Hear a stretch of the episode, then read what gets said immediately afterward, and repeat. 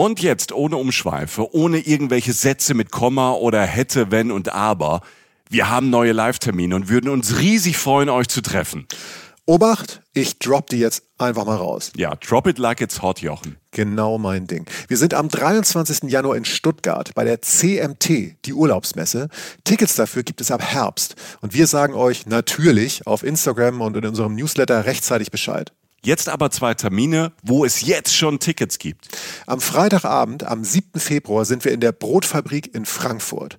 Und am 8. Februar, einen Tag später, sind wir auf der Volksbühne am Rudolfplatz in Köln. Wir machen jetzt Samstagabend Unterhaltung und es wird witzig, weil Jochen dabei ist. Und weil wir neue, fürchterlich peinliche Bilder von Michi zeigen. ja, ja. Dazu Reisegeschichten, Live-Podcast und ihr, die Reisen-Reisen-Community. Wir zwei freuen uns wirklich sehr. Extrem, extrem, extrem. Tickets für Frankfurt am 7. Februar und Köln am 8. Februar ab jetzt bei allen bekannten Vorverkaufsstellen erhältlich. Cool. Super cool.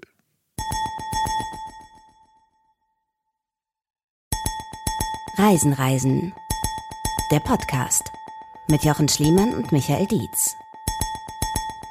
Herzlich willkommen und hallo zu Reisen, Reisen, der Podcast. Heute mit einer ganz besonderen Folge, denn heute geht's bei Jochen Schliemann, das bist du, Jochen. Hallo, hallo, hallo. Und bei mir um Reisemomente. Vielleicht die größten, die wichtigsten, die lustigsten, die spannendsten, die gefährlichsten Reisemomente, aber vielleicht auch Reisemomente, die eure und unsere Welt verändert haben, vielleicht verbessert haben.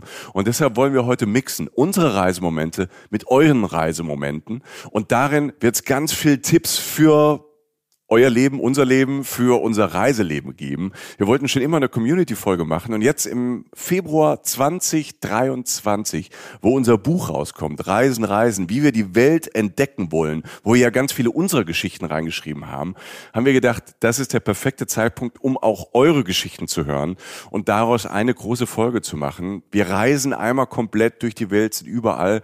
Ich glaube, Jochen, da wird man auch ganz viel Reisetipps und vielleicht Dinge rausfiltern können aus der nächsten Stunde, die einem vielleicht auch helfen und weiterbringen und Spaß machen. Ja, also es werden zum einen Orte sein, äh, wie immer, das kennt ihr von uns, die euch inspirieren, die, die ihr vielleicht auch mal reisen wollt oder an denen ihr schon mal wart.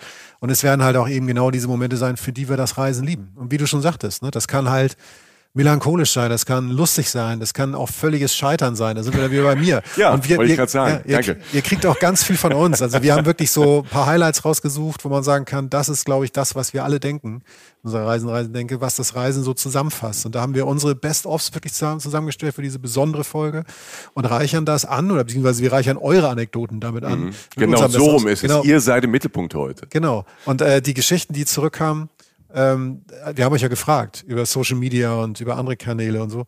Und was da zurückkam, war tatsächlich wirklich absolut beeindruckend und hat uns tatsächlich sehr bewegt. Und uns dann irgendwann, wir haben uns irgendwann gesagt, jetzt müssen wir dagegenhalten. Jetzt hauen wir genau, jetzt hauen wir unsere besten Dinger raus, die besten Reisemomente ever, weil wir haben wir die von euch auch. Und das ist, also euch stehen ein paar Sachen bevor, äh, die sind wirklich äh, tief bewegend, teilweise sehr lustig und auf jeden Fall unterhalten und wieder mal reiseinspirierend. Ja, ich ja. freue mich sehr. Uns ja. ist wirklich das Herz aufgegangen. Da sind ja mehrere tausend Menschen, ähm, Frauen, Männer, junge, ältere, die uns hören.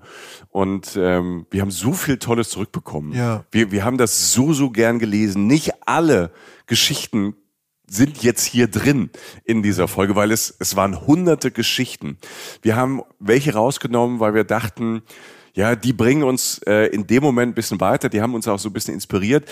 Die anderen Geschichten, die haben wir alle, wir haben die alle aufgehoben. Die sind so in unserem goldenen Reisen, Reisentresor.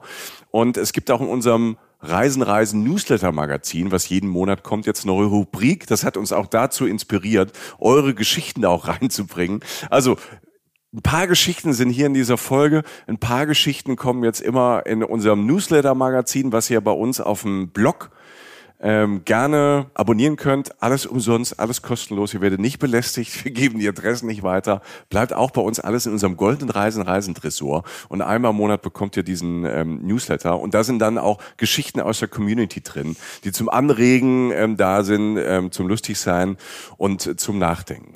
Und jetzt kommen wir zu den größten Momenten, die das Reisen überhaupt in der Menschheit hervorrufen kann, möchte ich mal sagen. Und wenn du das so anmoderierst, ja. die größten Reisegeschichten ja. aller Zeiten, wir hatten alle einen Traum, da musst du ja eigentlich anfangen. Weißt du, weißt du, das ist so. Du fragst mich jetzt nach. Ich, ja. Also vielleicht nicht der Größe. Ich, ich will, mal, don't ich, take the breath. Also ja. nee, lass dich nicht unter Druck setzen. Ja. So eins, was also wir haben ja mehrere. Also ich könnte das gar nicht jetzt in so eine Liste von eins bis zehn packen mit so einer Tabelle. Aber gibt es so einen Moment vielleicht am Anfang deines Reisens? Also das war ja auch so die Idee, mhm. auch im Buch, dass man wir sind in uns gegangen, wir sind in der Zeit zurück, Back to the Future und haben überlegt, was was hat uns als Jugendliche, als junger mhm. Erwachsener mhm. so getriggert, gekickt, ähm, mhm. dieses Reiseleben zu leben? Also so als kleinen Vorgeschmack so, auf das, was auch in der Folge noch so kommt, fällt mir ein, eine ganz konkrete Situation tatsächlich ja. ein, die auch im diesem ersten Kapitel des Buches auch drin. Das war, ich nenne es immer für mich selbst so die warme Wand. Und was ich meinte war, dass ich ähm, damals als das erste Mal meine erste Fernreise gemacht habe und äh, war da verabredet mit zwei Freunden und Freundinnen, ähm, also mit, mit einer Freundin und einem Freund äh, in Denpasar oh, ja. auf Bali. Ja. Ne? Und äh, Bali, das ist jetzt schon gut was her, das sagen wir 20 Jahre her oder so, also oder noch länger, verdammt, ja. Auf jeden Fall schon ordentlich was her, da sah Bali noch ein bisschen anders aus. Ja. Ähm, damals äh, kam ich da an und diese Anreise ist ja schon jeder Mensch, der mal weit weggereist ist, weiß, wie lang so eine Anreise sein kann. Und die Anreise selbst war irgendwie schon, da habe ich schon irgendwie da habe ich, weiß ich noch, habe ich mein Reisetagebuch, das ich damals ganz vorbildlich geführt habe, habe ich reingekritzelt, wie viel soll ich, also manchmal wirklich schon eine Anreise, fühlt sich schon eine Anreise wie eine Weltreise an. Ich kam raus aus dem Flughafen mhm. in Denpasar auf Bali und ich lief gegen diese warme Wand. Also eine Wand, also ich war auf demselben Planeten, da war ich mir relativ sicher, Erde, aber es war alles anders. Das heißt, ich lief gegen eine, ich habe das Gefühl, das war eine öffentliche Sauna, an die ich rein, weil es so heiß war. Also du meinst, du bist aus dem Flughafen, weil ich hatte den ja. Moment in Thailand, als ich ja. erstmal in Asien war, die Schiebetür geht ja. auf vom Flughafen, es ist ja alles gekühlt und überall sind Klimaanlagen und dann Bumm. Und du denkst, irgendwas stimmt, was ist das denn? Genau. Und du hast keine, du hast, du kannst das ja erstmal gar nicht zuordnen, mhm. weil das ja gar nicht in deine Realität passt. Das war so heiß und so feucht auch sein kann. Das war, ich weiß nicht, ob es Regenzeit war, aber es war wieder, es ist ein ganz anderes Klima an anderen Ecken der Welt. So, Überraschung. Luftfeuchtigkeit. Genau. Dann die Gerüche, mhm. das Essen. Also ich bin dann in die Stadt gefahren mit so einem mit, mit so einem Moped oder so irgendwie wurde ich halt mitgenommen. Und dann dann, riech, dann siehst du die Garküchen das erste Mal, dann riechst das Essen, dann riechst du die Abgase, dann hörst du die, mm, diese lauen Mopeds, du hast die Hitze um dich rum, dieser Fahrtwind, der dich kühlt, aber es ist immer noch so warm. Und dieser kleine Kulturschock, diese warme Wand, in die ich auf das erste Mal so rein, wo ich dachte, wow, wie soll das denn gehen? Das ist tatsächlich einer der Momente gewesen, bei denen ich, das, wo es bei erst das erste Mal im Leben Klick gemacht habe und ich gedacht habe, alter Schwede, das ist derselbe Planet, es ist eine völlig andere Realität und ich will immer mehr davon, als ich am nächsten Tag aufwachte. Und dabei lasse ich es dann auch bewenden jetzt für diese erste kleine Sache.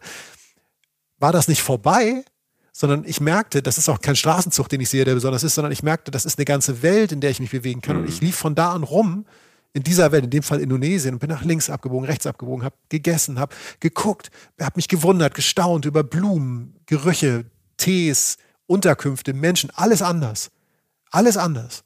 Und das werde ich nie vergessen, dass äh, ich in diesen ersten 24 Stunden, vor allen Dingen ab dem Moment, wo ich in die warme Wand lief, sozusagen, dachte, wow, das ist auf diesem Planeten, das will ich immer wieder haben, diesen Knall. Mhm. Mhm. Oh, kann ich, kann ich super nachvollziehen, weil ich das, ähm, als ich das erste Mal in Asien war, ja. wirklich genau so hatte. Es ist ein anderes Körpergefühl. Ja. Man, man ist der gleiche Mensch, aber man fühlt sich, wie du sagst, in eine andere Welt gebeamt und fühlt sich, man fühlt sich auch dann anders.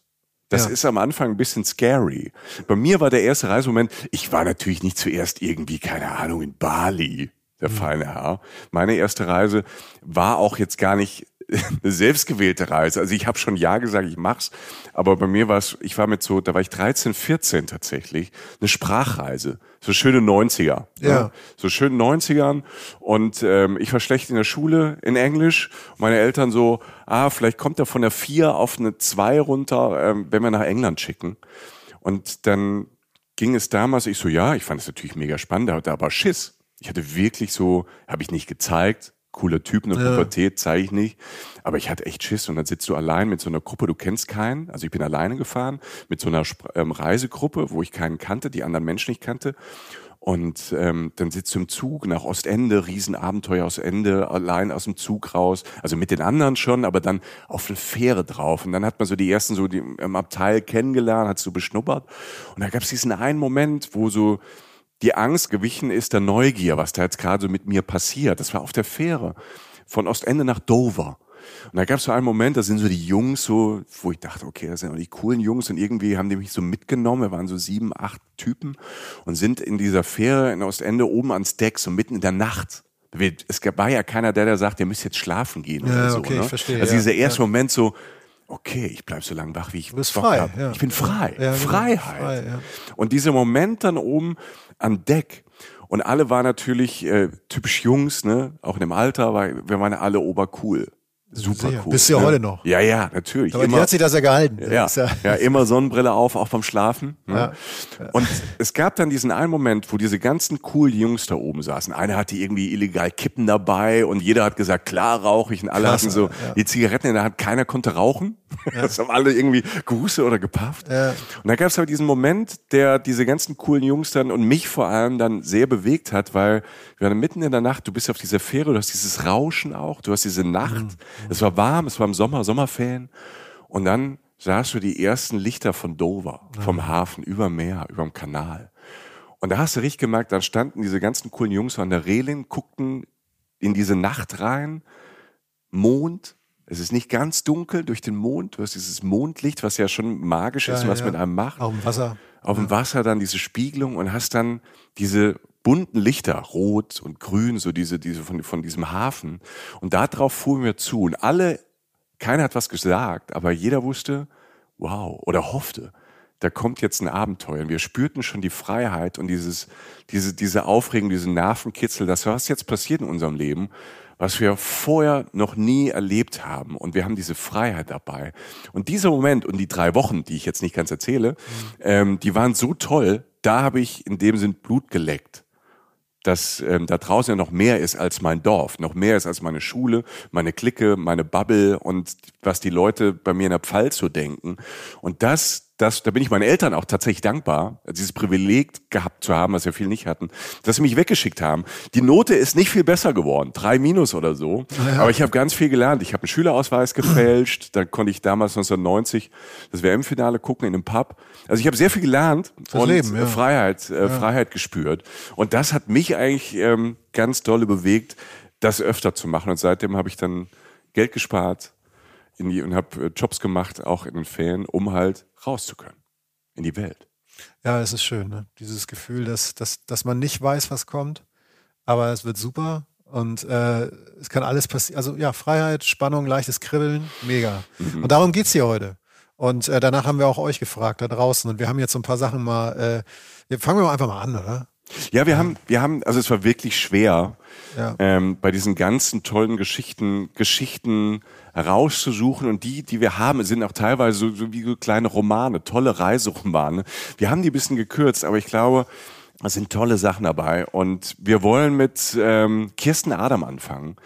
Die hat es uns geschickt. Ähm, hier ist die, ich lese mal vor. Ich, ich bin der Leser heute Abend. Ich Mach mal bin, den Leseonkel. Ich bin der Leseonkel Ja.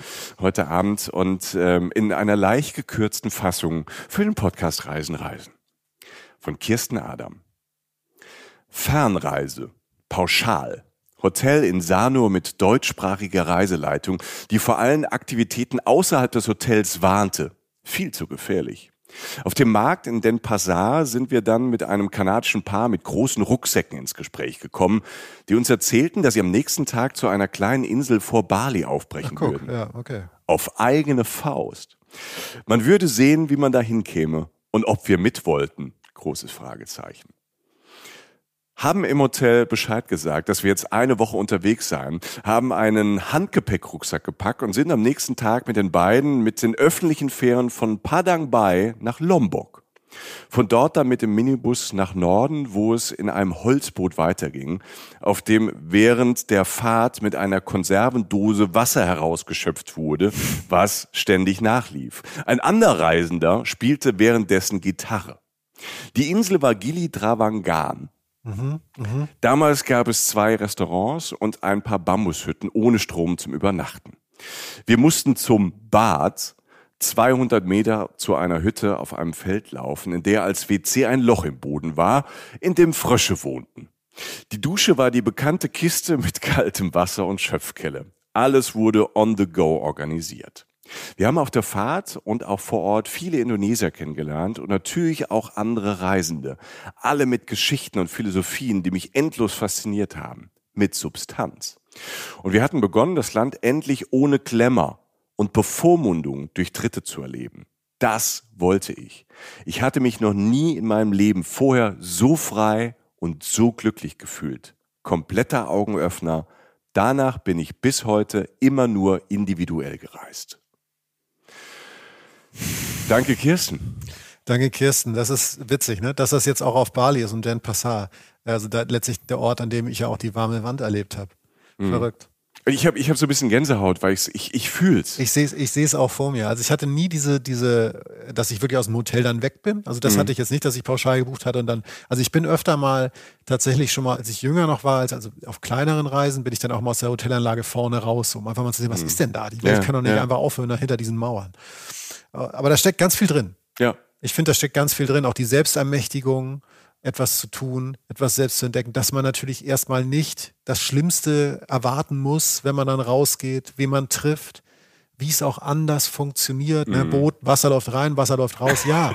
ja. Ne? Ja, verdammt. Wie oft war es? Ich glaube, wir saßen im selben Boot. Wir sitzen im selben Boot. Ja, und, und man kann dabei, und ich kenne das auch aus Asien, ähm, von Bootsfahrten, ja, gibt es da Momente, wo man auch mal vielleicht denkt, so, oh Gott, geht das gut. Ja. Und warum spielt er jetzt Gitarre, Alter? Ja, aber das, hätte, das hätte mich beruhigt. Also wenn da ein Typ der auf dem Boot sitzt, wo Wasser reinläuft und ganz gemütlich Wasser wieder rausgeschöpft wird und nebendran sitzt jemand und spielt Stairway to Heaven. ja, Stairway, ja. Das vielleicht nicht, aber spielt irgendwas Fröhliches. The End von the Doors. Ja, so, sowas, sowas, ja. Ne? Ähm, Riders on the Storm. Ja, da, das ne? hätte so, gepasst. Das hätte gepasst.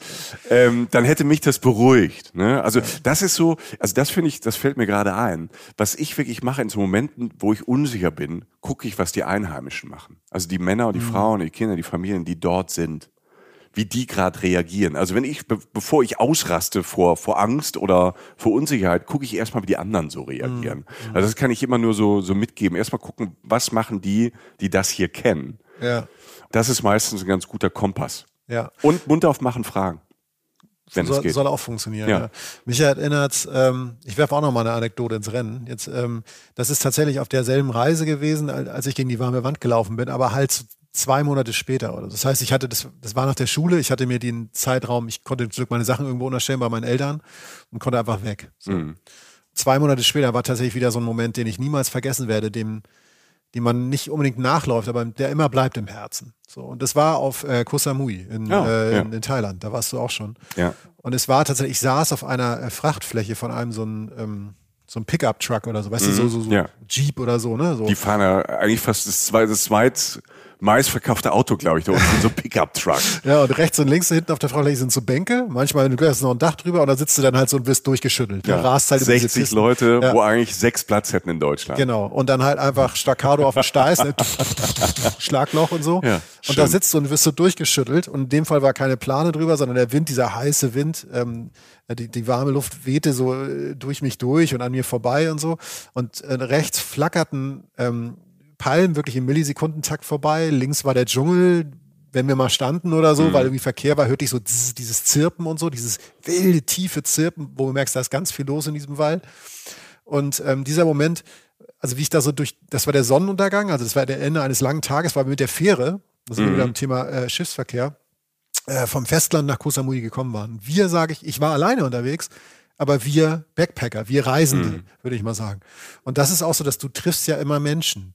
Und, und wir haben da, ich, ich und diese Leute, die ich kennengelernt habe auf, an Bord dieser Fähre, weiß ich, sind wir da stundenlang, saßen wir in der brütenden Hitze draußen auf dieser Fähre, sind dann ausgespuckt worden in den Hafen, wurden, da, sind dann so verteilt worden, oder beziehungsweise wir sind dann auf irgendwelche Jeeps gestiegen, die dann hieß, wir fahren zu dem Strand, zu dem Strand, also sind dann irgendwie Schildern gefolgt und so.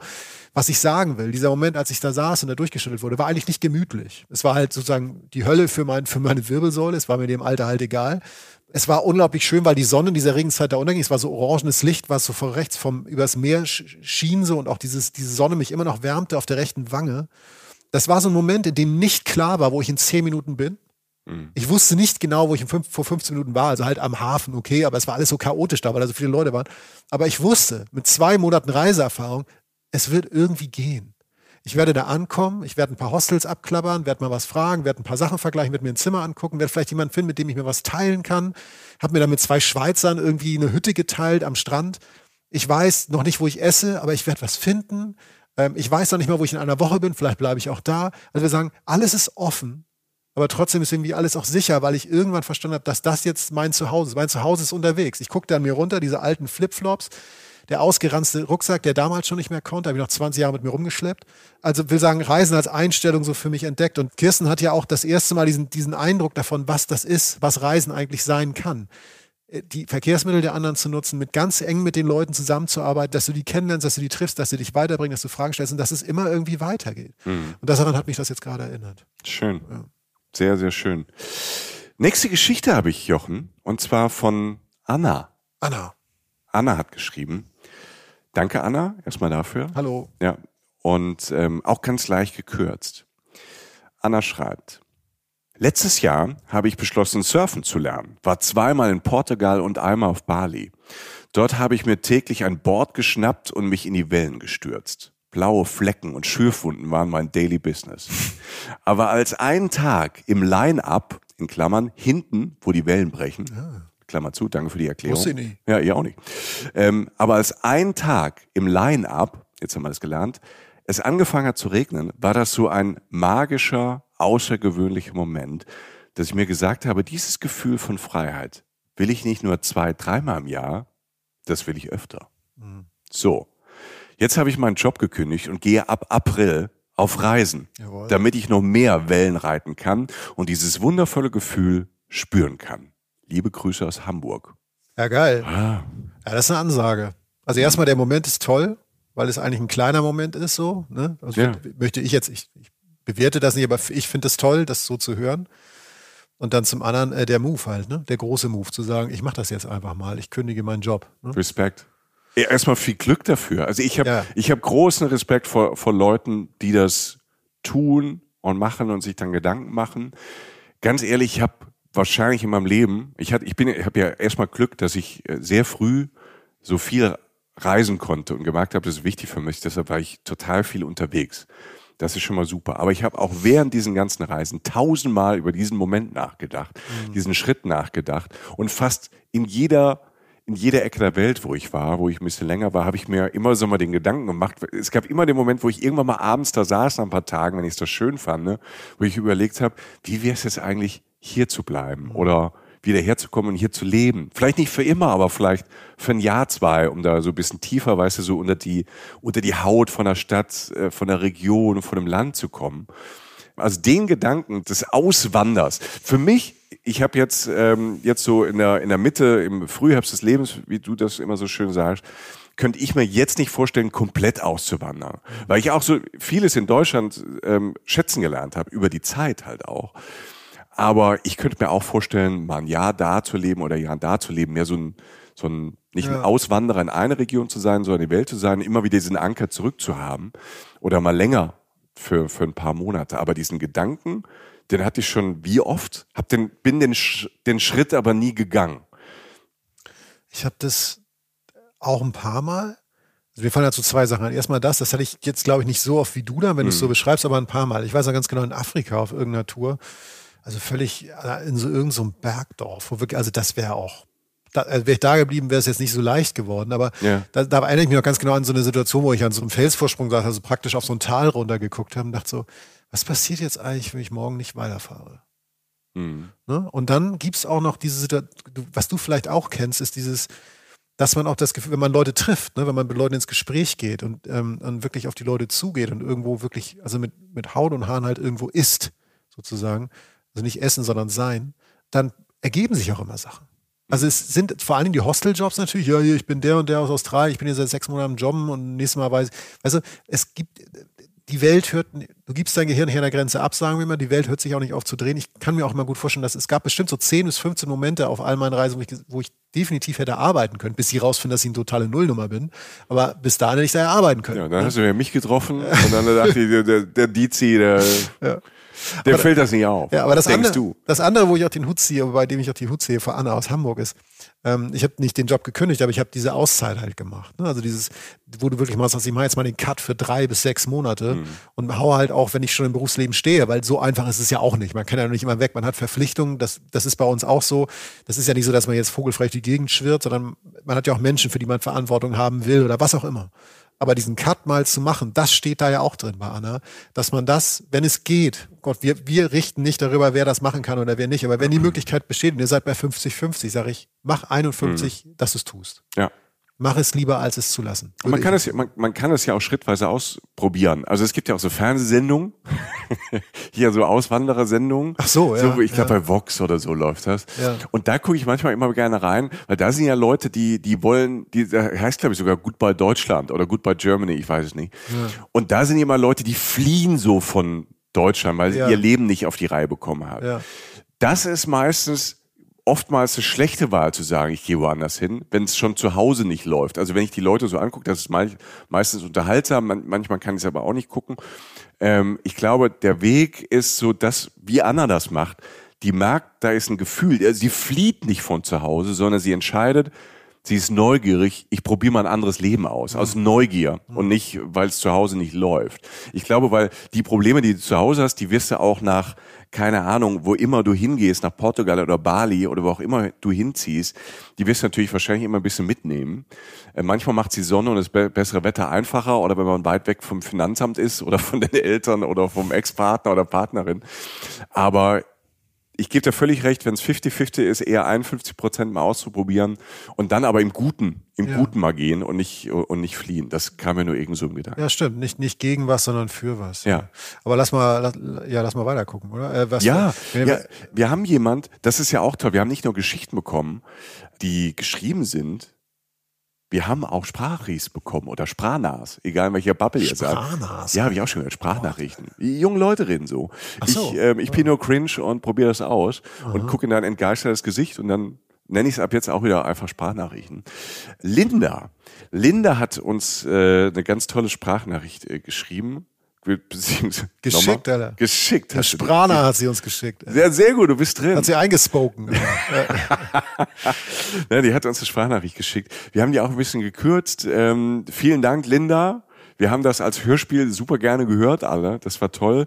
Wir haben so eine Stelle aus deiner Geschichte rausgenommen, Linda. Linda hatte die Idee, ans Nordkap zu reisen. Mhm. Mann, Skandinavien, der nördlichste Punkt Europas, das Mega, Nordkap. Ja. Super. Und äh, sie hat das auf eine Art und Weise gemacht, ähm, auf die wäre ich jetzt gar nicht gekommen, sondern sie wollte ähm, per Anhalter, nicht durch die Galaxis, sondern per Anhalter ans Nordkap. Anhalterin ans Nordkap. Das lief auch sehr, sehr gut, über hunderte von Kilometer. Und dann irgendwie ein, so ein, 200 Kilometer vorm Nordkap ist sie dann irgendwie auf der Straße gestrandet. Und da war nur noch so eine Baustelle mit so Baustellencontainer, wo Leute gearbeitet haben. Es wurde immer kälter draußen. Der Wind hat sie fast umgehauen. Sie ist fast weggeflogen. Sie ist dann in die Baustelle rein, diese Container. Und die Menschen waren da sehr, sehr nett und haben gesagt, hier, hier ist warm, setz dich hier rein, setz dich in den Container und da vorne in dem Containerraum, von da kannst du die Straße beobachten. Also du musst nicht mit dem Daumen raus an der Straße stehen. Und dann ist Folgendes passiert. Wir hören Linda kurz zu. Von dem einen Fenster konnte ich super die Straße beobachten. Und wenn dann alle 20 Minuten mal ein Auto vorbeigefahren kam, rannte ich nach draußen, versuchte nicht vom Wind umgeweht zu werden und versuchte die Straße zu erreichen und hielt dann wieder meinen Daumen nach draußen in der Hoffnung, dass das vorbeifahrende Auto mich mitnehmen würde. Das hat dann erst beim vierten Versuch tatsächlich geklappt. Dann ist jemand angehalten mit seinem ausgebauten Vito und ähm, nahm mich mit. Ja, ich fuhr dann mit ihm mit. Wir verstanden uns wirklich super und irgendwie endete das Ganze damit, dass ich einfach die nächsten drei Nächte und Tage bei ihm im ausgebauten Auto unterkam. Und diese drei Tage waren wirklich ähm, mit Abstand die aufregendsten und kältesten und besten drei Tage meiner ganzen Skandinavienreise. Also ich äh, schlief in meinem Schlafsack, der leider nur auf 15 Grad ausgelegt war. Es war Wirklichkeit. In einem Auto, was vom Wind die ganze Nacht einfach hin und her geschwenkt wurde und mit einem Menschen, den ich gerade erst kennengelernt hatte. Ich kochte Nudeln und Kaffee mit seiner Campingausrüstung und stapfte ja durch wirklich unberührten Schnee, da es da außer uns wirklich so gut wie keine anderen Touristen gab. Wir sind dann ganz früh am Morgen mit dem Auto von dem Parkplatz am Nordkap zu dieser Weltkugel gefahren, die da am Nordkap steht. Und diese Szenerie werde ich wirklich einfach nie vergessen. Es ist alles weiß, außer uns sind keine Menschen da, da die Busse mit den Touristen erst viel später kommen. Die Klippen gehen krass steil nach unten und wenn man gegen Norden schaut, dann sieht man einfach nur ein scheinbar endloses Meer und die Sonne glitzert auf das Wasser. Also das alles hätte ich so nie erlebt, wenn ich ähm, dieses Abenteuer mit dem Hitchhiken, was Neues ausprobieren und auch offen für was Neues sein, wenn ich das nicht gewagt hätte. Und ich bin sehr froh, dass ich es gemacht habe. Das kennen wir doch für coole Leute, oder? Wow, Linda, was ein Ding, was eine Geschichte. Danke, danke, dass du uns ähm, da hast teilhaben lassen und das so schön erzählt hast. Weil ich, ich habe sofort gesehen, also ähm, diesen, ich bin jetzt kein Typ für die Kälte. Ne? Also ich bin jetzt nicht, ich fahre lieber in die Sonne als da, wo es äh, schneeweiß ist.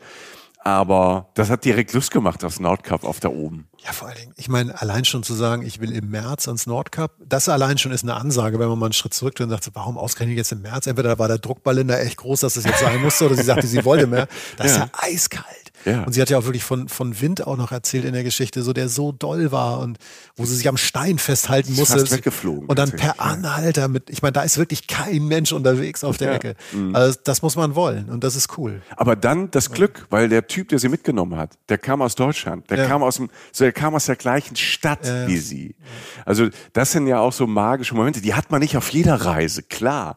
Aber sie, sie können passieren, je mehr man unterwegs ist. Ja, und es ist, es ist Glück, aber Glück muss man auch herausfordern. Das heißt nicht, dass das immer passiert, aber das sage mhm. ich damit. Also ist ja wieder total Glück, dass du jetzt da irgendwo ja, beim Schnorcheln ja, dann ja. irgendwie den Rochen gesehen hast. Ja, aber wäre ich da nicht hingefahren, hätte mein Kopf nicht unter mhm. Wasser gehalten, dann wäre die Chance gleich null gewesen. Und so ist bei Linda auch. Sie hat sich in die Situation begeben, sie wusste nicht alles, es war nicht alles ausstaffiert und sie hat, wie sie selber gesagt hat, eines der schönsten Reiseerlebnisse überhaupt gehabt. Eine Sache fällt mir dazu noch, ja. das Thema alleine reisen. Sie war ja mhm. alleine auch noch unterwegs. Ja. Herzlichen Glückwunsch. Also stark. Alleine reisen ist in unserer Meinung bei Reisen Reisen eine der großen Errungenschaften des Reisens. Ja. Ich kann da noch mal eine Geschichte zu erzählen. Sehr gerne. Ne, weil wir, weil ja auch von unseren Reise, also eine der Sachen, die mich noch mal zum Re die für mich die Liebe zum Reisen zusammenfasst, und darum geht es ja heute, steht übrigens auch im Buch, wie auch die, die anderen Geschichten, die wir euch hier erzählt haben. Die Reise von Michael nach ähm, Großbritannien oder ähm, Ah, du spielst gerade rum. Wir, wir ja. müssen dazu wir sagen, heute wir haben es heute gekriegt. Also es ist dann, wenn du dann, wenn du so lange dran gesessen hast, ist es einfach, willst du auch nochmal anfassen? Ja, ich wollte gerade, es ist schon geil. Es hat, ein, es hat ein schönes Papier auch. Es ist tatsächlich so ein, es hat so ein sehr raues, natürliches Papier, wo man erst so denkt, ja, muss das, aber es ist eigentlich total smart. Es ist ein ne? Naturkarton, das ist recycelt und alles. Also ist, das war, was wir ja wollen, dass man, dass man nachhaltig unterwegs ja, ist. Das ist wirklich schön. Und Schöne das Bilder. Buch ist schön und nachhaltig. Also wir sind, sorry, dass wir jetzt gerade so ein bisschen verliebt sind. Ich habe ein bisschen abgelenkt, aber ich habe das Buch jetzt keine Hand gehabt. Nein, aber das ist ähm, die Geschichten zum Beispiel von Michi da und, und von mir eben gerade mit den großen Momenten, die stammen so aus unseren ersten Kapiteln in dem Buch, wo wir beide unsere Reisebiografie aufschreiben. Und das, was jetzt kommt, heißt der Elefant und ich. Also so heißt die Geschichte, mhm. in der ich das ungefähr viel länger und schriftlich verarbeite, was ich jetzt kurz, was mir dazu einfällt, zu Linda. Ja. Und das ist das Thema alleine reisen. Denn ich habe auch einige Momente auf Reisen gehabt, die hätte ich niemals, also hätte ich einfach nie erlebt, wenn ich nicht irgendwann gesagt hätte, ich fahre da jetzt alleine hin. Und ich weiß noch ganz genau, ich saß in einem, in einem Zelt in der Serengeti in, in Tansania und es war dunkel. Und es irgendwie war so ein bisschen unheimlich, weil es draußen so raschelt. Ich dachte so, naja, wer kommt denn da jetzt vorbei? Vielleicht ein Löwe oder so? Ich weiß es nicht, aber vor allen Dingen durchströmte mich dem, an dem Abend sehr große Freude. Denn ich hatte an dem Tag das erste Mal im Leben einen Elefant in freier Wildbahn gesehen. Das hat mich zutiefst bewegt, weil ich das immer gewollt habe. Das war ein Kindheitstraum von mir. Ich habe damals schon so ein Fotoband gehabt, in dem so Elefanten drin waren. Das muss ich einmal sehen und hatten, hatten mir meine Eltern geschenkt. Und jetzt war ich da. Und der Grund, warum ich da war, war unter anderem auch, weil ich alleine gereist bin. Denn ich weiß noch, ich, ich habe ein paar Monate davor, habe ich rumgefragt im Freundeskreis auf irgendeiner Party, ey, ich will, ich glaube, ich weiß rückblickend, warum keiner mitgekommen ist. Erstens wegen mir natürlich, aber zweitens auch, ich habe gesagt, ich würde gerne drei Monate lang von Af in Afrika, von Nairobi bis nach Kapstadt mit öffentlichen Verkehrsmitteln fahren. Wir kannten uns noch nicht. Ja, genau. Du wärst vielleicht willkommen. Ich wäre so voll so alter, beste ja. Idee ever. Und die anderen so, könnt ihr, können die Nerds genau. raus? Es wurde stiller. So, ne? und, äh, und ich, es, ich weiß ja nicht, vielleicht lag es auch an mir, keine Ahnung. Auf jeden Fall, es war keiner am Start. Es muss ja auch erstmal jemand so viel Zeit haben. Ich hatte in dem Moment so ein Zeitfenster. Mhm. gesagt, komm, ich mach das jetzt einfach. Und hatte auch natürlich die totale Ochsentour. Also teilweise Busfahrten von 14 Stunden, wo Reifen gewechselt, vier, vier Reifenwechsel, ein Ersatzreifen. Einfach mal zu Ende denken. ähm, Gruß, Gruß an meine Eltern. Ähm, also es war alles sicher da. Ja, Auf, Mama, es ist äh, alles in Ordnung. Aber, aber dann irgendwann kommst du in einen Ort, in dem Fall Tansania, Arusha, kannst dir eigentlich keine Safari leisten, bist aber da als Reisender. Viele Reisende kommen dahin und haben schon eine Safari gebucht. Ich treffe zwei Engländer die haben dasselbe Thema. Das heißt, die haben, das heißt, die haben auch keine Safari. Wir gehen rum und merken, last minute fällt manchmal noch was vom Laster, wenn jemand krank wird oder eine Reise absagen muss. Wir kriegen auf einmal drei Plätze auf einer richtig coolen Safari für viel weniger Geld.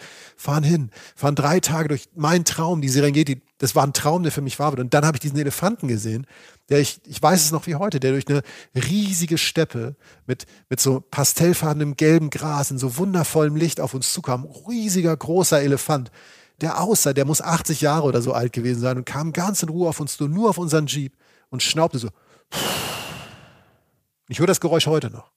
Und ich saß abends in meinem Zelt und war zutiefst beglückt. Und dann raschelte es nochmal draußen. Gleich gehört die Geschichte auf. Die ganze, wie gesagt, steht im Buch. Ich erspare euch das meiste jetzt erstmal kurz. Machte der, ähm, äh, klopfte der Guide sozusagen ans Zelt, also kratzte so ein bisschen, sagte, hey, komm mal raus, was ist denn los, was ist denn los?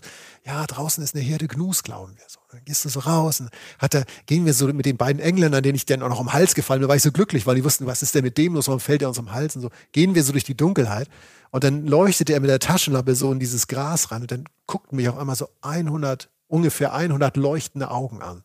Gnus. Die von, ja, die so reflektiert haben. Ja. Ich hoffte, es waren Gnus. und die Geschichte hätte ich niemals erlebt, hm wenn ich nicht alleine losgefahren wäre, wie Linda, weil ich hätte es einfach sonst nicht erlebt. Ja. Ich habe hier mal geguckt in den Geschichten, weil als du geredet hast, Maike hat so eine ähnliche Geschichte ja. geschrieben. Da geht es auch ums Alleinereisen und warum das für sie so wichtig ist. Zuletzt war das auf dem Jakobsweg von Porto nach Santiago de Compostela. Ich bin losgepilgert, weil ich vorankommen wollte in meinem Leben, eine schwere Zeit hinter mir lassen und neue Leichtigkeit finden wollte. An einem Tag hat es furchtbar geregnet. Der Weg ging eine steile, asphaltierte Straße hinauf. Ich war klatschnass und Dreck ist mir die Waden hochgespritzt. Und es war großartig, weil ich gemerkt habe, ich schaffe das. Ein Schritt nach dem anderen. Ich trage mich, meinen Rucksack und alles, was ich sonst im Gepäck habe, diese Straße hoch. Alles andere kann ich nicht kontrollieren. Nicht das Wetter und die Strecke und den Schmutz. Aber ich kann einen Schritt nach dem anderen gehen und mich auf mich selbst verlassen. Weil mich nichts und niemand auf meinem Weg so voranbringt, wie ich mich selbst. Und dafür liebe ich das Reisen, dafür brauche ich es. Wow, Maike. Huh. Ja, da laber ich jetzt hier seit drei Jahren rum und Maike bringt es dann halt mal um den Punkt. Ne? Ich wollte gerade sagen, Maike, hast du Lust auf einen Podcast? Hör auf, hör auf jetzt. Ich habe doch sonst nichts. ich weiß, ja. Für mich ist das ja auch ein soziales Projekt. Deshalb, Maike, sorry, ich muss ja weiter mein soziales Jahr machen, was nie endet. Ähm, aber toll, ich fühle das so. Diese Momente, ich hatte so einen ähnlichen Moment ähm, in den Bergen. Und da, da hat man es ja auch, man muss ja hoch. Mhm. Und manchmal, egal wie fit man ist, oder unfit man ist. Es gibt diese Momente, da tut die Wade weh. Da gibt's den Moment, dann hat man zu wenig Wasser bei und Durst. Und dann gibt's den Moment, wo man denkt, wieso mache ich den Scheiß eigentlich? Ne? Ich könnte, ich, ich könnte doch. Und wenn man da drüber ist über diesen Moment, weil die kommen ja, Zweifel kommen immer, egal wie geil es ist, wie, wie toll die Reise ist und ob alles klappt oder noch. Es gibt immer Momente, wo, wo man irgendwie mal, mal zweifelt, wo alles mal nicht so gut läuft. Und wenn man über die rüberkommt, gerade beim Reisen, dann wird man meistens irgendwie vom Universum belohnt, weil man sich selbst belohnt. Und ich gehe sogar so weit, um da anzuschließen, ähm, zu sagen, dass das halt wieder eine ähm, Parallele zum echten Leben oder zum Leben ist. Es ist ja auch das echte Leben, aber zum Leben. Dieses Schritt für Schritt Ding. Man kann es manchmal nicht mehr hören, wenn man in irgendeiner Situation steckt, auf die man keinen Bock hat. Aber der Weg ist das Ziel. Diese ganzen blöden Sprüche, mhm. sie stimmen. Also als, auch als wir in Südtirol waren, da sind Michael und ich verschiedene ähm, Pfade durch Südtirol gewandert. Und ich habe da auch natürlich, da gab es dann wirklich Strecken, wo ich wirklich zwei Stunden lang bergauf gegangen bin. Alter, hatte ich keinen Bock mehr. Aber wenn du dich auf den nächsten Schritt konzentrierst und auch siehst, woran du vorbeiläufst, dann siehst du, was da ist. Du genießt den Moment mehr und akzeptierst, dass du irgendwann ankommst. Und du kommst meistens früher an, wenn du nicht mehr darauf wartest. Und, und das ist, ähm, ich, ich stimme da halt zu. Und das ist genauso wie im Leben. Es bringt ja nichts. Wenn man eine riesen Aufgabe vor sich hat, muss man ja nicht immer, weißt du, so, also, ja, ja. wie ist dieser amerikanische, wenn du Elefanten essen musst, so. Also, weißt du, es gibt da so, so einen Spruch oder so. Also, so fang mit dem kleinsten Ding, es wirkt über, unüberwindbar. Fang mit kleinen Schritten an und irgendwann kommst du an. Und das hat auch sehr viel Schönes, weil diese kleinen Schritte spätestens beim Reisen sehr erfüllend sein können. Großartig. Ja. Wir haben noch eine Sprachnachricht, Jochen. Ich hätte fast schon wieder Sprache oder Sprana gesagt. Aber Sprachnachricht, hast du Bock? Ja, klar. Karin hat ähm, uns auch eine ganz, ganz lange Sprachnachricht geschickt mit verschiedenen Geschichten. Karin hatte Bock. Ja. Karin aus Österreich hatte richtig Lust.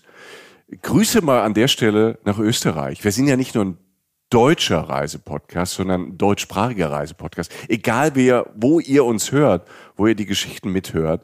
Wir sehen das ja auch immer, ähm, wir gucken auch immer, in, da sind ja manchmal ganz ähm, exotische Länder bei. Keine Ahnung, ob ihr da gerade Deutsch lernt oder ob ihr da lebt oder Oder da reist. oder da reist, ne? Ähm, von Tadschikistan ähm, bis ähm, keine Ahnung, Lettland, äh, haben wir immer wieder irgendwelche Leute in Afrika, in irgendwelchen Ländern, die uns hören. Und deshalb erstmal Grüße nach Österreich jetzt, zu unseren Nachbarn. Und wir hören jetzt mal rein in die Geschichte von Karin, von Österreich und Deutschland. Es ist gleich weit weg dahin, wo Karin jetzt ist. Ich freue mich sehr auf die Geschichte, weil ich war mit Jochen zuletzt dort in Australien. Im Jänner, Februar 2020, da war ich am Great Barrier Reef bei einer Tauchsafari. Und ich muss dazu sagen, ich hatte 2014 einen schweren Verkehrsunfall und musste seitdem am Stock gehen und habe eigentlich dann im Zuge äh, dessen trotzdem eigentlich zum Reisen begonnen. Und ähm, weil ich mir gedacht habe, jetzt hast du eh nichts mehr zu verlieren, kannst eigentlich allein dann auch verreisen und habe dann einige schöne Reisen unternommen. Und dann, ich wollte eigentlich immer nach Australien und habe mir gedacht, ja, meinen ganzen Mut zusammengenommen und war dann 2000, Anfang 2020 bei einer Rundreise in Australien und da waren wir am Great Barrier Reef und wir sind bei dieser Tauchsafari vom Boot, von dieser Plattform hinein ins Wasser und ich war, glaube ich, die einzige der Frauen, äh, die da allein reingegangen sind und ich muss dazu sagen, ich hatte eine, ich war noch nie schnorcheln davor, ich hatte nur vorher eine kurze Einschulung dazu und bin dann rein ins Wasser, zwar mit einer Schwimmmudel aus Sicherheitsgründen wegen der Gehbehinderung. Und das war wirklich toll. Also ich war, glaube ich, eine Stunde quasi nur unter Wasser und habe diese tollen Fische da gesehen, diese kleinen Nemo-Fische und was weiß ich, alles, was da gibt. Und neben mir soll auch ein kleiner Hai, also ein harmloser Hai geschwommen, so ein Riesen, Meeresschildkröte, das ist mir gar nicht aufgefallen. Ich war nur erstaunt, was für eine tolle Natur unter Wasser ist. Also ich war und dann bin ich eben wieder rein ins Schiff und ich war so richtig, richtig stolz auf mich. Und da habe ich gewusst, es lohnt sich die ganze Trainierei mit der Physiotherapie und Gymnastik, dass ich das eben erleben darf. Also es war richtig, richtig toll. Und wie ich dann äh, das Boot verlassen habe, wollten die mir am Hafen eben die Hand geben, damit ich runter kann, hat der australische äh, äh, Besatzungsmitglied nur gemeint, dass, er, der muss er das nicht machen, she's a tough guy. Also da war ich richtig stolz. Ich glaube, ich bin um 20 Zentimeter gewachsen darüber. Was eine schöne Geschichte. Ja, mega. Da kann man nur den Hut ziehen. Ja, eine Geschichte, die, ähm, wo ich, als ich es erste Mal gehört hat, fast, ähm, ich hatte feuchte Augen einfach, weil es hat mich echt berührt. Kein, ähm, in dem Sinn zu sagen, ich habe da irgendwie, egal ob das jetzt ähm, was körperliches ist oder ich bin gerade nicht gut drauf und so, das, was einem so erstmal im ersten Moment zurückwirft und wo man sich so in sich dann auch manchmal zu Recht auch, das kann ich auch gut verstehen, dass man sich mal schlecht fühlt oder traurig ist oder vielleicht auch mal beleidigt ist. Das, das, das gute Recht, dass man das mal fühlt und diese Gefühle hat. Aber dann zu sagen, ey, Mittelfinger, Mittelfinger, ich mache das jetzt trotzdem. Und ja. äh, dieser Outcome, diese Sachen zu machen, die man vielleicht denkt, ach, ich traue mir es nicht, nicht zu, und dann trotzdem es versucht, und wenn es dann klappt, mega. Ja, und auch die Belohnung. Ne? Das, das muss so schön gewesen sein, wenn man davon immer geträumt hat, dann mit mhm. diesen Fischen da zu schwimmen. Und das sich dann auch noch auf eine andere Ebene halt erarbeitet zu haben und dann halt irgendwie wahrscheinlich die souveränste Person auf dem gesamten Boot gewesen zu sein. Wir beide wissen ja, wie schlimm man aussehen kann, wenn man irgendwie im Neoprenanzug irgendwie so ein Boot springt. Und Nudeln, wir hatten auch Nudeln. Ja, ja genau. Also von daher, du hättest wahrscheinlich uns auch abgehängt. Äh, wobei der Hai natürlich viel größer war, der mich bedroht hat. Ne? Ich habe ja mit zwei großen Haien gekämpft am Riff. Es gibt immer einen größeren Fisch. Welcher Aber, Film? Boah, Star Wars, danke. Okay. Weitermachen. Ähm, Gab es bei dir mal so ein Ding, wo du so einen Tränenmoment hattest oder das ist, wow, jetzt kommt alles so zusammen so irgendwie? Also muss ja nicht, aber äh, du bist ja eher so eine Maschine. Ne? So nee, aber ich habe dann, ähm, ich so Maschine. Das, das klingt positiv und negativ zugleich. Ne? Also, als wäre ich so ein Empathiefrack. Ne? Also wenn ich das wäre, hätte ich dich ja nicht die ganze Zeit im Rucksack. ähm, du weißt, was ich meine. Ich habe, ich habe ähm, komischerweise ähm, diese diese Momente, ähm, wo ich Tränenmomente habe, habe ich oftmals so an an Bahnhöfen oder Flughäfen. Aha Also manchmal, wenn man ähm, unterwegs war lang, bei mir ist die Rückreise immer so der Moment, wo ich, wo ich dann die Zeit habe, all das zu verarbeiten. Also ihr kennt das vielleicht ja alle, oder du kennst es ja auch, Jochen. Man, man ist ja, wenn man auf Reisen ist und unterwegs, man hat so viele Eindrücke. Man reist vielleicht von Ort zu Ort zu Ort. Und manchmal macht, übertreibt man es auch mal. Also ich mhm. tendiere dazu, dass ich vielleicht dann zu viel mache, mir zu wenig Pausen in dem Sinn gönne, weil die Pausen habe ich mittlerweile über die Zeit und die Jahre auch gelernt. Pausen bei so Reisen sind schon ganz wichtig, weil man dann mal auch so das, was man so erlebt hat, ein bisschen so realisieren kann. Und mir ist es oft passiert, manchmal auch wenn ich zu viel gemacht habe, dass ich dann, wenn es weit weg war, in einem Flieger saß oder in einem Zug saß und über alles nachgedacht habe, was für Begegnungen ich hatte und was für Momente hatte und dass es mich dann übermannt hat. Und dass ich dann irgendwie so fast, also dass ich dann auch wie ich geheult habe. Also dass dann irgendwas, was dann mich bewegt hat, mich gefreut hat oder dann auch traurig war, dass es vorbei ist. Mhm. Also das ist ja auch was, was mich manchmal beschäftigt, wenn man so Reisen macht. Man kann ja nicht alle Reisen zwei, drei, vier, fünf Mal im Leben machen. Also die meisten Reisen sind ja, macht man einmal im Leben. Ja. Und wenn das dann besonders schön ist, bin ich auch als Maschine, wenn du nicht guckst, dann bin ich dann auch melancholisch, weil ich so merke, okay, das war wunderschön und ich nehme das auch alles mit und ich nehme diese Momente auch schon mit. Aber manchmal bin ich dann auch so bewegt, das ist nicht wirklich Traurigkeit, aber so ein Bewegtsein und Dankbarsein, das mich dann zu Tränen rührt. Ja, ja, Demut auch, ne? dass man das irgendwie ja. so für den Moment und ja, ja also mir, ja. Vor, vor, mir hast du jetzt noch nicht geheult, ne? weil auch immer, wenn ich weggucke wahrscheinlich. Ich weine nicht, ich roste. Ja. Mhm. Nein, nein. das ist eine schöne Übersprungshandlung. Ich muss, ich muss Gefühle zeigen. Äh, ich mache einen Spruch. So, nein, nein, bei mir, nein, um Gottes aber wirklich das Gegenteil von. Ich habe diverse Sachen. Ich habe, äh, bei mir ist es ja dieser eine Reflex, von dem ich auch ähm, von dem ich auch im Buch schreibe, ist dieser Moment, wenn ich diese Momente habe, mhm. äh, sei es jetzt zum Beispiel vorm Uluru in Australien, meine erste ja, Australienreise, ja. da hatte ich nur das Glück, dass ich zweimal hinkomme, weil dieser Podcast sich ergeben hat und ich da zwei, 25 Jahre später nochmal hinfliegen durfte. Danke. Ich danke, wie auch immer. Äh, da stand ich vor Uluru, war oft so ein bisschen weit weg von den Leuten und habe wirklich äh, versucht, mit aller meiner Kraft diesen Moment festzuhalten, was mhm. nicht geht. Es, es, man kann Momente ja nicht festhalten. Ich meine, warum machen Menschen Bilder, um Momente festzuhalten?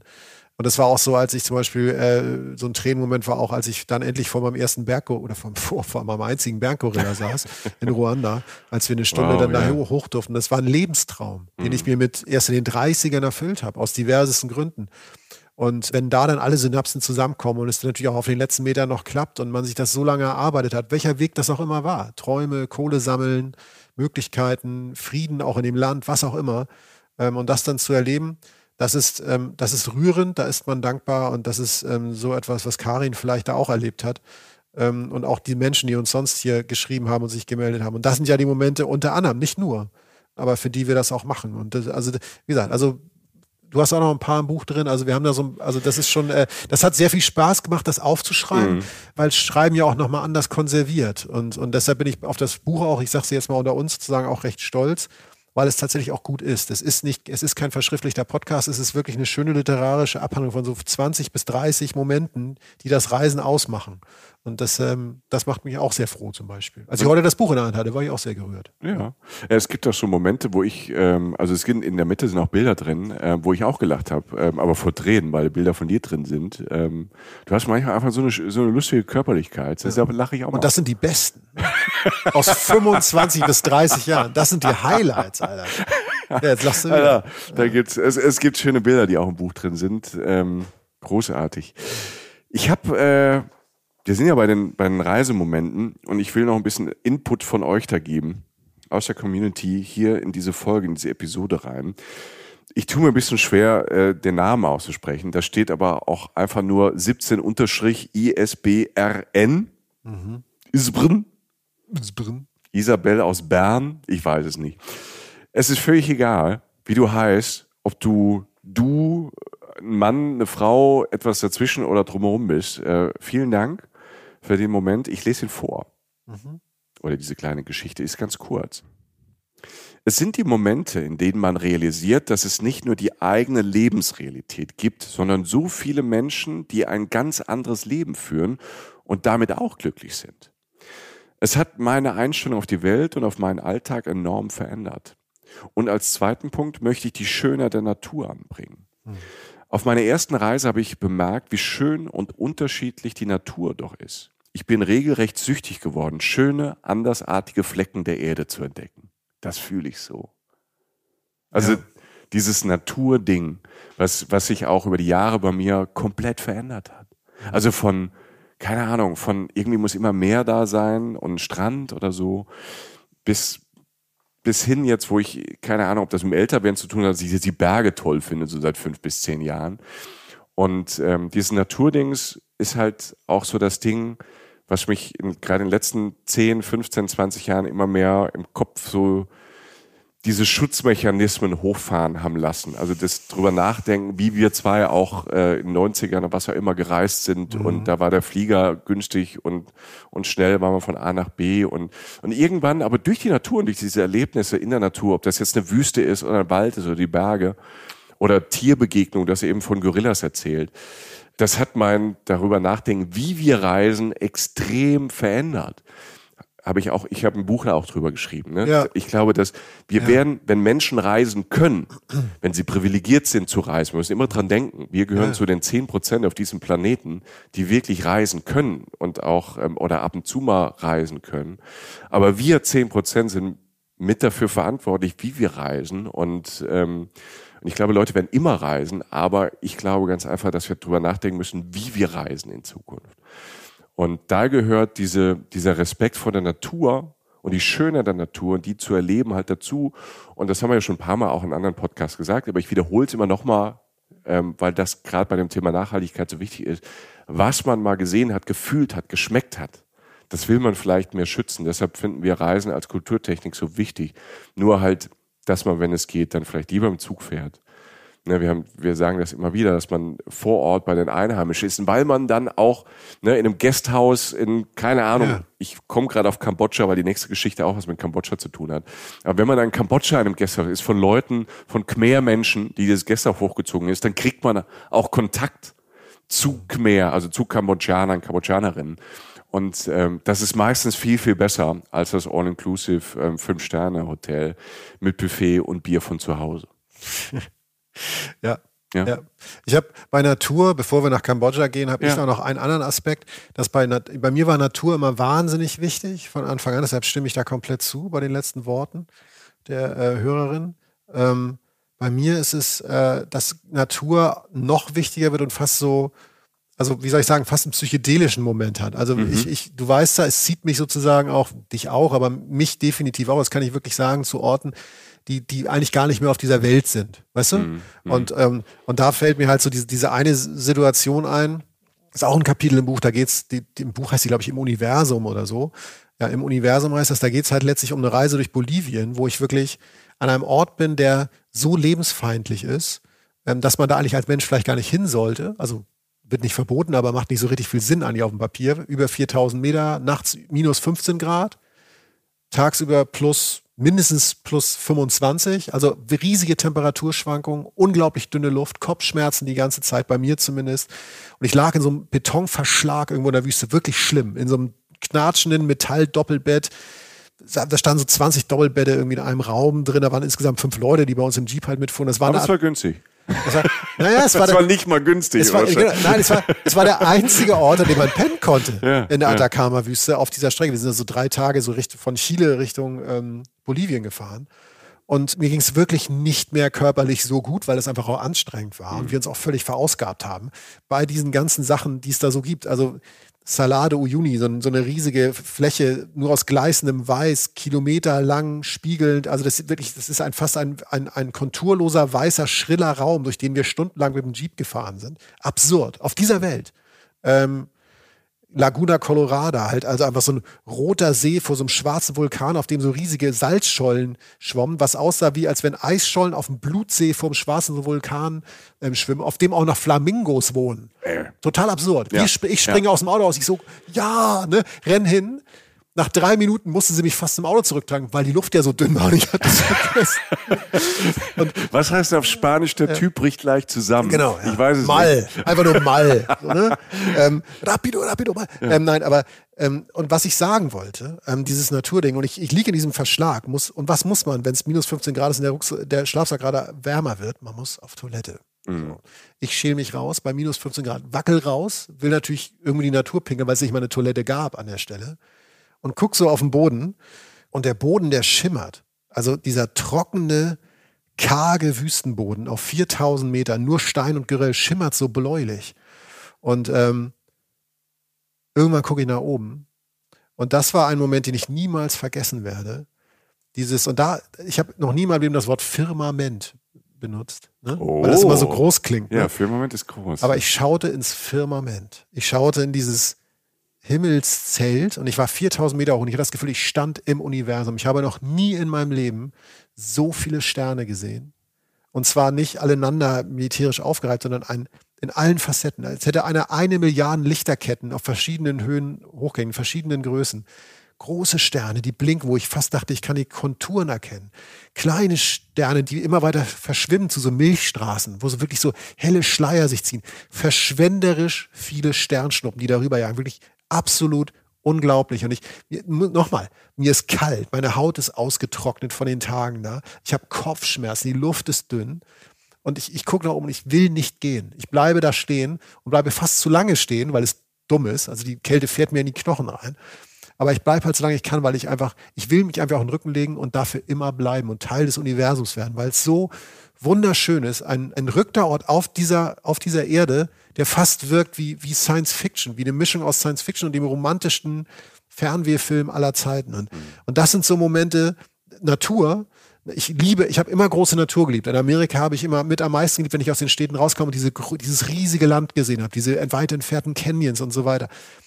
Aber es hat halt manchmal auf dieser Welt, wenn man reist und auch wirklich manchmal auch dahin vielleicht hingeht, wo es weh tut und auch unentdeckte Orte nimmt, dann hat es wirklich fast Ebenen, die fast schon unwirklich scheinen. ne? Wie gesagt, der rote See vom Vulkan, dieses, dieses Firmament, diese weiße Wüste. Das berührt mich zutiefst, weil ich auch bis heute, wenn ich daran denke, wenn ich in der U-Bahn sitze hier oder so, denke, dass es das überhaupt gibt. Mhm. Und dann darf ich es auch noch sehen. Wieder Dankbarkeit. Ja. Und um manche Dinge zu sehen, die so, so eine extreme Schönheit haben, Ja. die sind halt manchmal schwer zugänglich. Also ich meine jetzt schwer zugänglich, was du gesagt hast. Es war anstrengend dort zu sein, aber Belohnungsprinzip hat dann wieder eingesetzt. Es gibt ja auch manchmal Dinge, die die die man macht und dann also ich wollte immer die Nordlichter halt schon sehen Ja. und habe schon zweimal probiert und war aber immer irgendwie zum falschen Zeit am falschen Ort. Was aber nicht schlimm war. Also ich bin nach Schottland gefahren ne? und ähm, ganz im Norden und eigentlich war es von der Jahreszeit die Chance ganz gut, aber sie waren halt nicht da. Trotzdem war Schottland mega Trip. Ich habe zwar das, was der Auslöser war, zwar nicht gesehen, aber habe mich in so ein Landesteil verliebt. Also ne, ich wusste nicht, dass man in Schottland so gut essen kann zum Beispiel und ähm, wie mega freundlich, gemütlich es im Winter in Schottland ist, wo man sagt, ah, da ist es vielleicht auch kalt oder oder ungemütlich. Es war mega gemütlich, in irgendwelche Pubs reinzukommen, wo das ganze Dorf abends isst äh, und am Kamin halt sitzt und dann gesungen wird und man eingeladen wird und man äh, zusammen dann vielleicht noch einen Absacker trinkt oder so. Und das sind so die zwei Sachen. Also es gibt Natur und dann ist natürlich auch die Menschen da zu erleben, wie unterschiedlich die sind. Und das bringt mich jetzt ähm, zu Linda. Linda hat eine Sprachnachricht geschickt, die uns ähm, beide extrem berührt hat, weil es auch nochmal eine ganz spezielle Erfahrung ist des Reisens, die wir beide auch schon erlebt haben, wenn wir weit weg von zu Hause sind, dass Menschen auf dieser Welt so, so unterschiedlich leben, so verschiedene Arten haben, was sie als Glück empfinden oder so verschiedene Schicksale haben, der Geometrie, der Art und Weise, in welche Familie sie reingeboren sind, in welches Land, dass sie ein komplett anderes Leben haben. Und es gibt ganz wenige Momente oder ganz, ich finde die trotzdem sehr, sehr wertvoll, dieses Leben kennenzulernen. Und äh, darum geht's bei Linda. Nee, nicht bei Linda. Sie heißt Sophia. Sophia, nicht Linda. Linda hatten wir vorhin. Linda war im Nordkap. Ähm, Sophia, Sophia war in Indien und wir hören ihre Geschichte. Für mich ist es tatsächlich Indien. Das liegt wahrscheinlich daran, weil ich dort geboren wurde. Ich lebe seit 38 Jahren in der Schweiz. Meine Familie aber, die lebt in Indien. Die sind sehr, sehr arm und die leben dort am Straßenrand. Ähm, und wenn ich nach Indien gehe, dann suche ich nicht die Luxushotels auf, dann möchte ich so leben wie die. Also Indien ist nicht nur schön für mich, es ist laut, es ist chaotisch und es stinkt. Und wenn ich aus dem Flugzeug komme und diesen stinkenden Geruch kriege, ist dennoch der erste Gedanke so, ja, okay, jetzt bin ich, ich bin zu Hause. Also ich lege mich dann dort zu meiner Familie auf den Straßenrand hin, dort wurde ich auch geboren und ähm, das ist am Anfang für mich sehr befremdlich, weil ich das natürlich nicht kenne und ich fühle mich eigentlich sehr, sehr unwohl. Also ich muss zuerst wirklich mal klarkommen. Aber nach ein paar Tagen geht's dann. Ähm, das Schöne aber an Indien finde ich die Herzlichkeit der Menschen. Die sind trotz dem Armut und dem Elend sind sie doch irgendwie manchmal besser gelaunt als, als wir hier, wir wohlhabenden Menschen hier in Europa. Diese Herzlichkeit und diese Dankbarkeit äh, von den Menschen, wenn man was Kleines gibt, ist für mich, also das, also Indien macht sehr viel mit mir im Inneren. Es macht wirklich sehr viel. Alles, meine Probleme sind keine Probleme. Das alles wird so relativ, wenn man, wenn man dort ist. Und ich verspüre einfach eine unglaubliche Dankbarkeit für mein Leben. Und ja, es macht, also dieses Gefühlschaos, was ich eigentlich habe in Indien, ich bin nirgends, ich habe nirgends so eine innere Ruhe, wie wenn ich in Indien bin. Ich bin wirklich im Einklang mit mir selber. Ich bin irgendwie wie in Trance. Also ich kann das wirklich schwer beschreiben, aber es ist ganz anders. Also ich weine sehr oft natürlich dort auch, weil mich ganz viele Sachen berühren. Man möchte jedem Menschen helfen und den Tieren helfen und also es ist wirklich nachher auch schwierig, alles zum Verarbeiten und trotzdem bin ich nirgendwo so bei mir selber wie dort. Und deswegen sind meine schönsten Reisemomente in Indien. Also es ist eigentlich nicht, ich kann nicht sagen, was genau, aber es ist eigentlich mehr so ein Gefühl. Ja, und ich würde mir wirklich wünschen für diese Welt Frieden und Gerechtigkeit und Liebe für alle. Unterstreichen wir alles, was Sophia sagt. Mann, Mann, Mann, Sophia. Äh, liebe Grüße in die Schweiz und liebe Grüße an alle Schweizer und Schweizerinnen, die uns da hören. Meine Herren, also das hat mich ähm, ganz schön, ganz schön weggeblasen. Wenn jemand sagt Friede und Gerechtigkeit für alle, dann muss man sich das erlauben können. Und das kannst du dir erlauben nach mhm. der Story. Also ja. es ist ja keine Story. Ich, Sophia Bella, ähm, ich, eine der grundlegendsten Sachen, die ich auf Reisen gelernt habe, spiegelt sich da auch wieder dieses zu verstehen. Es geht nicht darum, zu Leute sehen, denen es auf dem Papier von mir aus besser oder schlechter geht oder so. Es geht darum, zu sehen, dass Menschen, egal in welcher Situation sind, relativ oft mehr geben, als man selbst Weißt du, was ich, also man lernt, wie viel Menschen geben. Und mhm. meistens ist es sogar, je mehr Menschen jetzt an rationalem Besitz haben, desto mehr teilen sie. Was sagt uns das? Und vor allem, das habe ich auf dem Reisen halt gelernt. Ne? Also, wie, dass du immer wieder Leute triffst, bei denen du jetzt denkst, mit deinem blöden, arroganten europäischen Blick von dem Typen, der da, ich fahre jetzt hin mit einem Spiegelreflex, mit mal ein paar Bilder, dann triffst du da Leute und du lernst fürs Leben, weil da Leute sind, die einfach mit wesentlich ernsteren ernstere Probleme teilweise mhm. haben als du. Ich spreche niemandem da draußen seine Probleme oder ihre Probleme, aber meistens ist es das sind existenzielle Probleme, mit denen mhm. Leute mindestens in Indien auf der Straße zu tun haben. Und sie teilen mehr als manche Leute, die ganz viel haben und sich verstecken und immer noch Angst haben um alles, was immer noch mehr wird. Weißt du, was ich meine? Absolut. So, ja. ja. So. Weil der Punkt ist ja auch, wenn man ähm, man darf es, glaube ich, nicht vergessen, wenn man in der Welt unterwegs ist, aus welcher, ne, aus welcher privilegierten Schicht wir kommen, jetzt mal global gedacht. Ne? Und diese Nummer mit, die haben ja nichts und sind so glücklich. Da habe ich immer so manchmal so ein bisschen meine Probleme mit, weil ich glaube, das geht am Ende nicht ganz auf. Ne? Die haben ja nichts, aber sind viel glücklicher als wir. Und dann fahren die Leute mit ihrem SUV mit, ähm, mit vier Leuten wieder weg. Und sie waren mal kurz in diesem armen Dorf. Und, und was ist nix? Genau, was ist nix? Ist nix, ist nix ja. kein Auto? Oder ja, ist nichts genau. unglücklich? So, ja. Was wollt ihr denn? Also Leute leben halt unterschiedliche Leben und die sind ähm, unterschiedlich gut oder schlecht, aber ich will das gar nicht werten. Also, ne, wir, wir kommen, deshalb, ich, ich, ich schätze sehr viel hier in Europa und ich sehe mich als Europäer und wir haben das schon in den meisten Regionen bei uns, da gibt es auch nochmal große Unterschiede, wir haben es schon extrem gut, aber das ist unser europäischer Lifestyle. Und ich habe um das kurz, ich war, ich durfte auch einmal Indien bereisen, zumindest kleine Teile davon und kann das nur also was ich davon auch teilen kann, von den direkten Erfahrungen, die Sophia Bella da erzählt hat. Es ist ein Land, das ganz anders ist, das auch ganz oft, sie hat es ja auch gesagt, chaotisch, mhm. zumindest anmutet auf Menschen ja. wie uns, mich. Und äh, ich war in Varanasi zum Beispiel, da werden wir irgendwann noch mal eine ganze Folge zu machen, glaube ich, weil das so abgefahren ist. Einer der abgefahrensten Orte, einer der heiligsten Orte der Hindus, wo wirklich diese Leute am Gang ist, an den Treppen am Gang ist, ihre ihre Lieben, wenn sie gestorben sind, verbrennen oder in den Fluss geben oder was auch immer. Also Tod und Leben unglaublich nah aneinander sind. Die ganze Stadt ein, eigentlich für mich, wenn ich es wirklich so sagen darf, ein Chaos. Und ich habe auf irgendwann habe ich nach ein, zwei Tagen der Akklimatisierung habe ich einfach eine Ruhe gefunden, die überhaupt nichts mehr mit dem zu tun hatte, was jetzt als Außensteller man meint. Man sieht Varanasi von außen und denkt, oh, du meine Güte, das ist echt ein chaotischer Ort. Und du findest da eine Form von Ruhe, die ganz anders ist als hier, weil du einfach mit existenzielleren Sachen konfrontiert bist. Aber das macht es nicht schlimmer. Ich meine, ich habe da jeden Tag sozusagen Tote gesehen, sei es von mhm. Weitem oder so. Das hat mich tief berührt, aber es hat, es hat mich nicht traurig gemacht oder runtergezogen. Es ist ein ganz abge, also wer, Indien mhm. ist ein ganz abgefahrenes Land.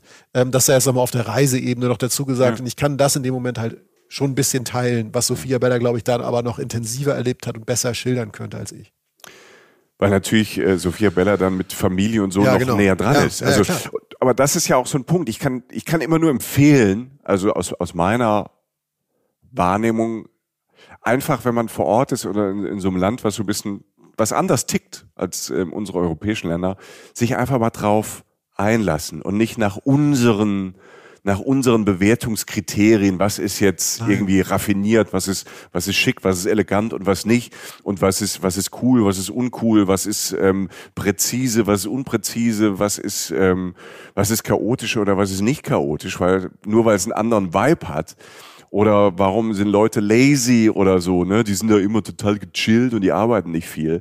Da bin ich schon mit, mit anderen Backpackern fast, äh, fast in Schlägereien gekommen. Gerade in Mexiko. Mexiko ist so ein Land, klar, ähm, gibt's das Yesta und da arbeitet mittags keiner, weil es halt fucking 44 Grad sind.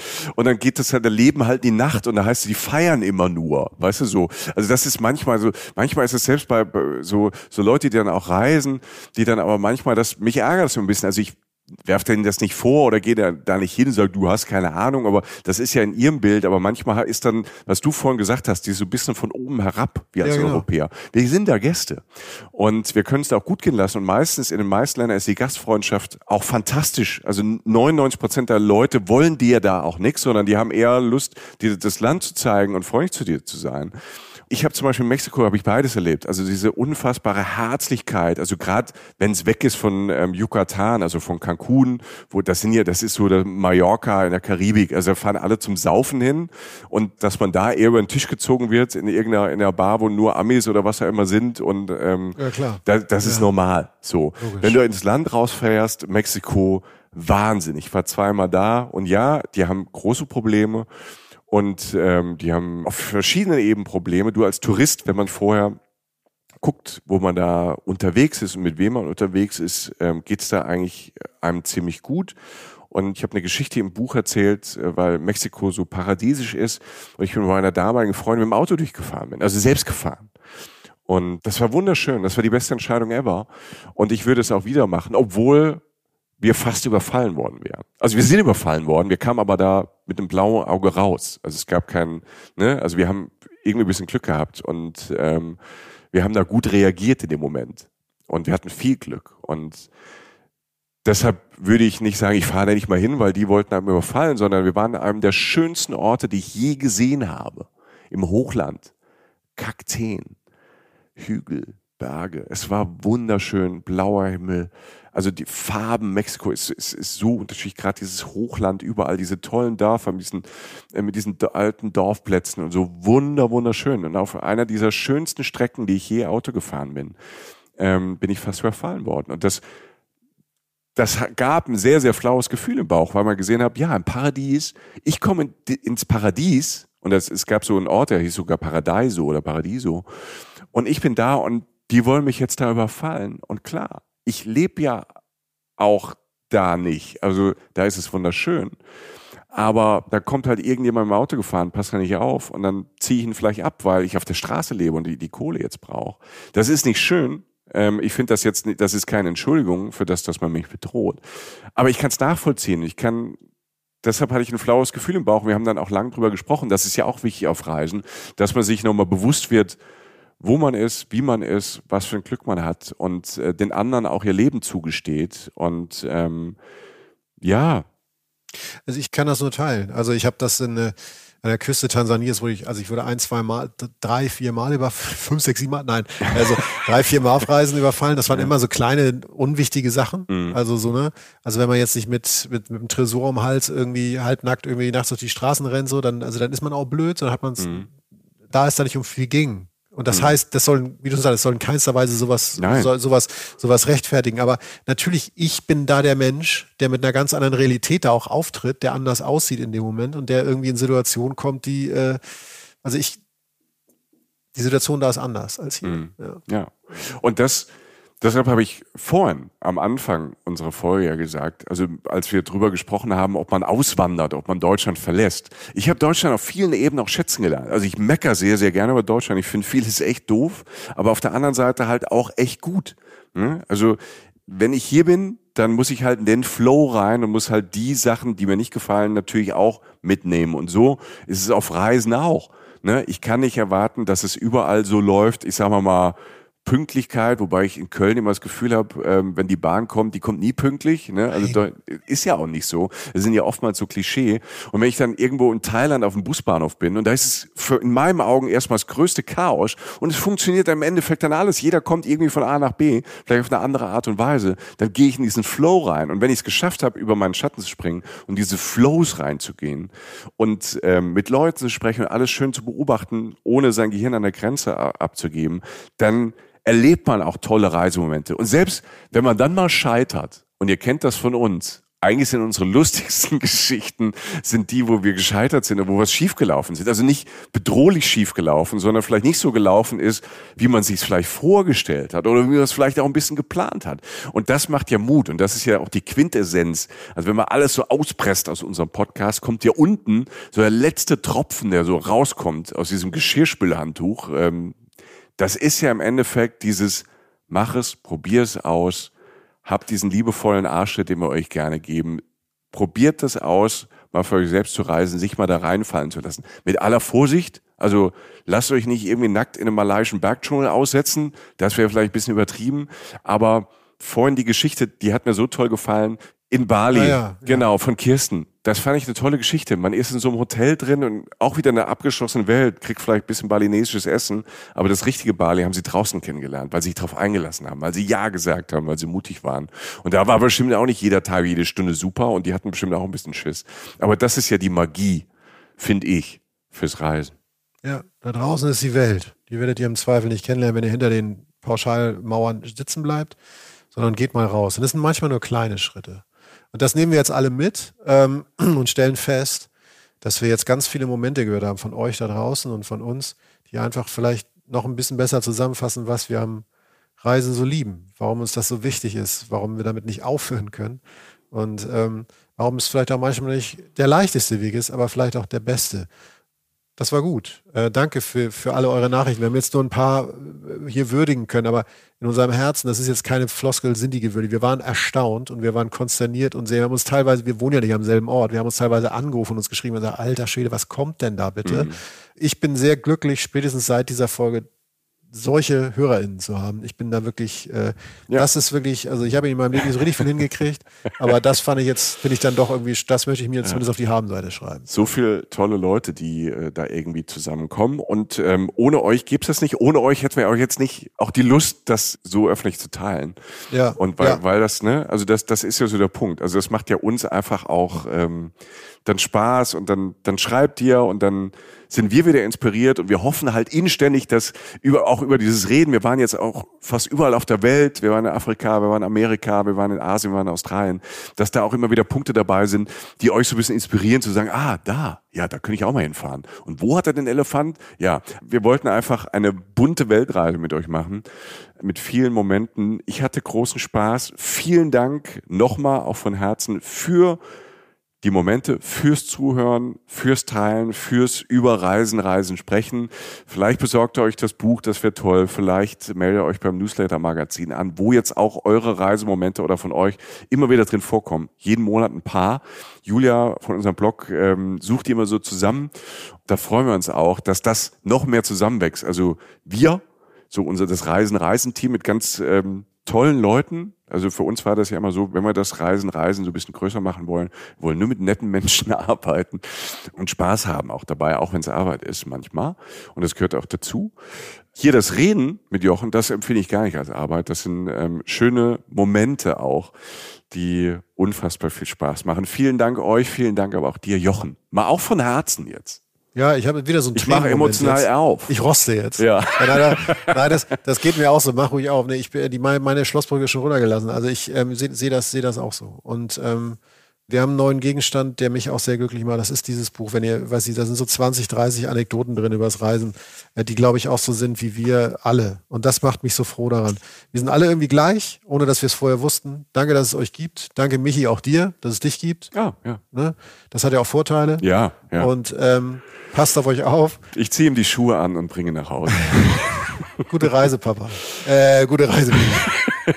Das bleibt drin. Okay. Adieu. Adios. Reisen, Reisen. Der Podcast mit Jochen Schliemann und Michael Dietz.